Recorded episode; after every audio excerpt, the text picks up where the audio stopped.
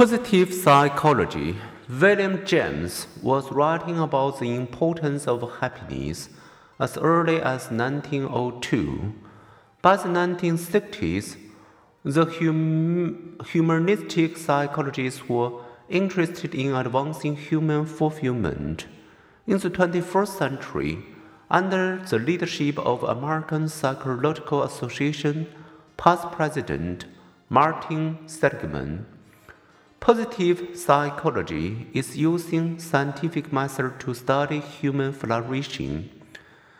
This young subfield includes studies of subjective well-being or feeling of happiness or sense of satisfaction with life. For example, researchers are exploring 1. Positive emotions by assessing exercises and interventions aimed at increasing happiness.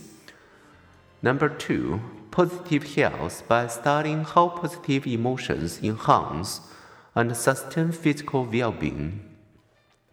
Number 3 Positive neuroscience by examining the biological foundations of positive emotion, resilience, and social behavior. Number four, positive education by evaluating educational efforts to increase students' engagement, resilience, character strength, optimism, and sense of meaning. Taken together, satisfaction with the past, happiness with the present, and optimism about the future define the positive psychology movement's first pillar, positive well-being. Seligman views happiness as a byproduct of a pleasant, engaged, and meaningful life.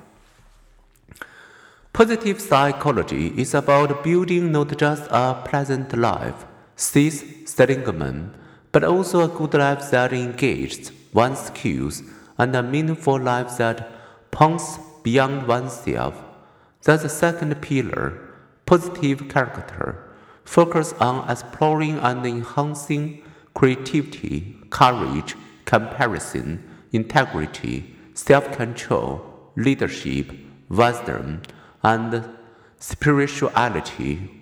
The third pillar, positive groups, community, and cultures, seeks to foster a positive social ecology this includes healthy families, communal neighborhoods, effective schools, politically responsible media, and civil dialogue.